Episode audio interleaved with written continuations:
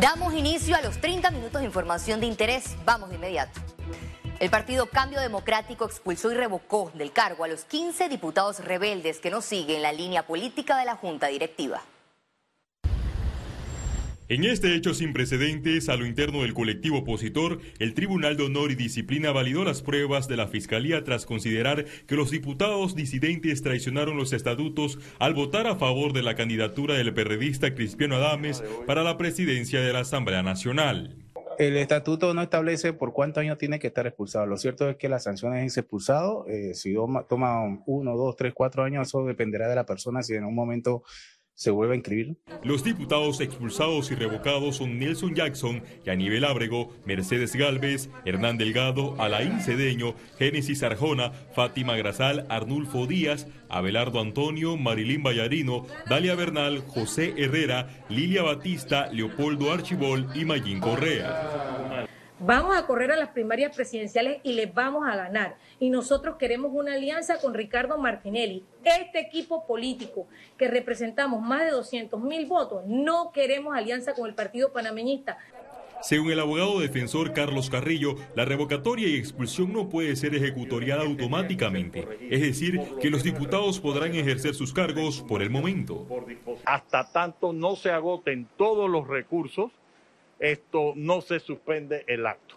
El presidente de la Asamblea Nacional, Cristiano Adames, respaldó a los diputados de Cambio Democrático y aseguró que la medida atenta contra los derechos políticos. Yo creo que hechos como estos no solamente vulneran la realidad interna del Partido Cambio Democrático y la representación que ejercen los diputados en sus localidades, sino es una señal inequívoca de quienes atentan contra los derechos ciudadanos. Los diputados apelarán el fallo ante la Junta Directiva de Cambio Democrático y en última instancia en el Tribunal Electoral. Félix Antonio Chávez, Econius.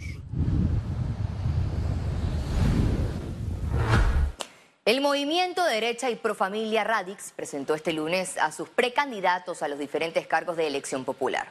La agrupación de no que no logró constituirse en partido político, se prepara con su oferta electoral que para los comicios del 2024 irá por la vía de la libre postulación. Radix propone estar a favor de la vida y su oposición al aborto y al matrimonio igualitario. Los precandidatos prometieron una reforma profunda del orden político, social y moral de la sociedad.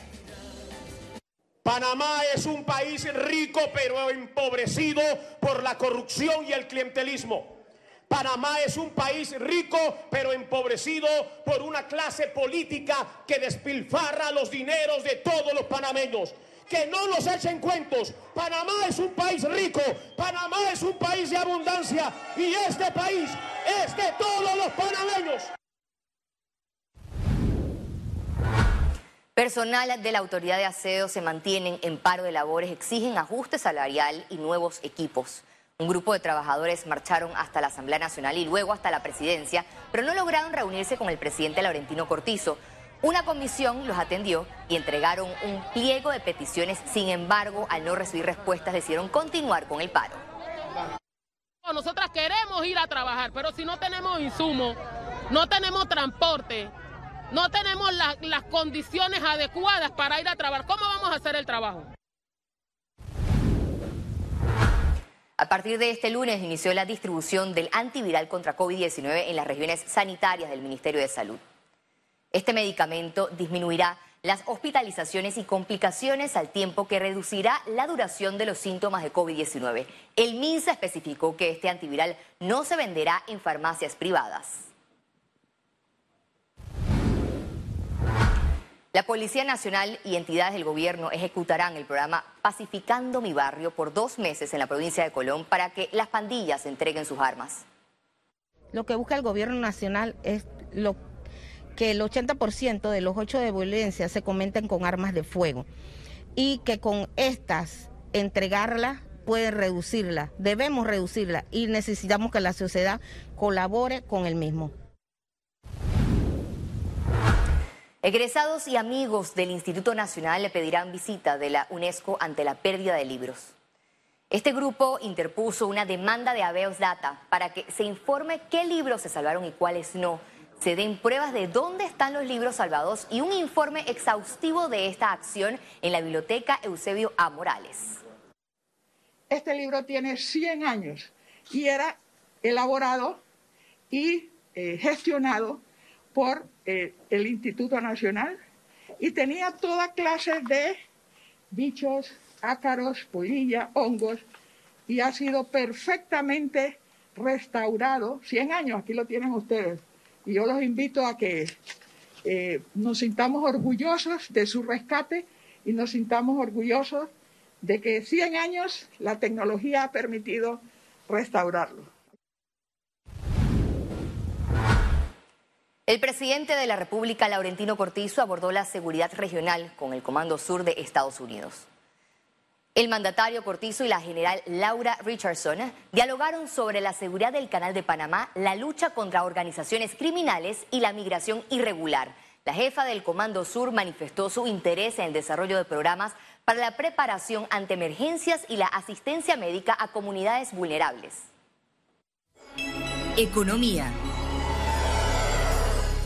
Empresarios y economistas piden al gobierno una revisión de los altos costos en la planilla estatal y subsidios.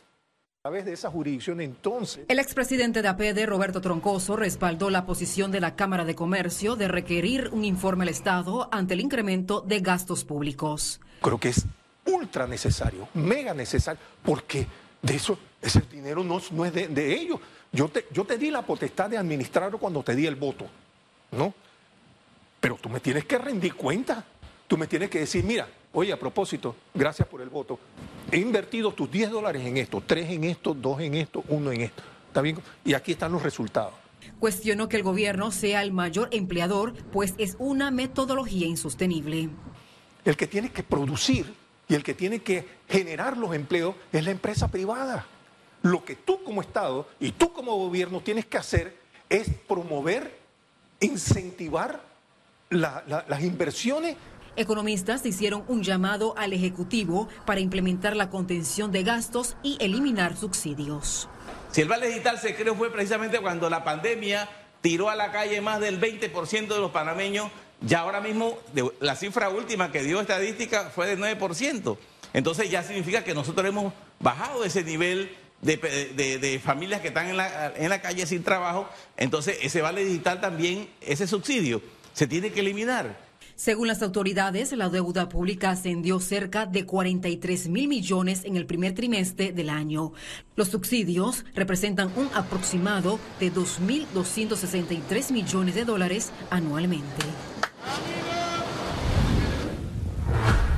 La ministra del Mides, María Inés Castillo, confirmó que en los próximos días el gobierno anunciará la extensión o no del Vale Digital. El Vale Digital y el Plan Panamá Solidario tiene un gran impacto, y no solamente en la clase eh, más vulnerable en pobreza, sino también las últimas mediciones de organismos internacionales demuestran que también ha permitido un apoyo importante a la clase media de nuestro país. Hemos desembolsado más de 1.500 millones de balboas en, en el Vale Digital y en este momento nosotros en el año 2022 teníamos presupuestado para el Vale Digital 400 millones de balboas. La canasta básica de alimentos subió 13 dólares con 93 centavos en un año. Un monitoreo mensual que realiza la Autoridad de Protección al Consumidor y Defensa de la Competencia, es decir, ACODECO, reportó que el costo de la canasta básica de alimentos en mayo se ubicó en 280 dólares con 71 centavos, es decir, un aumento si lo comparamos con mayo del año pasado, cuando este precio se ubicó en 266 dólares con 78 centavos.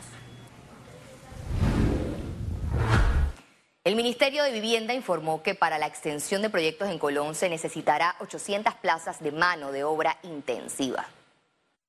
Sí, es verdad que este contratista ha ido a una velocidad eh, muy buena, eh, ha estado cumpliendo con nosotros y decidimos también en un área que quedaba contigua, a Alto de los Lagos 2, abrir una tercera etapa. Entonces, estaban a ser 14 torres.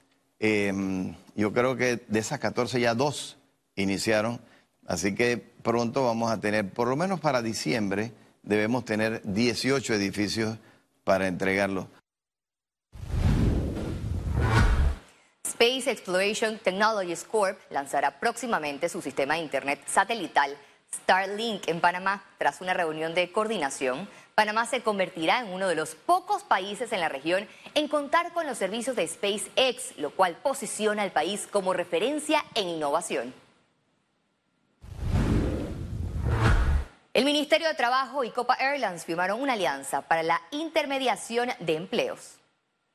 La firma estuvo a cargo de la ministra Doris Zapata y del CEO de Copa, Pedro Helborn. El objetivo de la alianza es abrir nuevas oportunidades laborales para los panameños en esta aerolínea a través de la bolsa de empleo de la institución. Copa Airlines proyecta que al finalizar el 2022 generará más de 1.300 puestos de trabajo.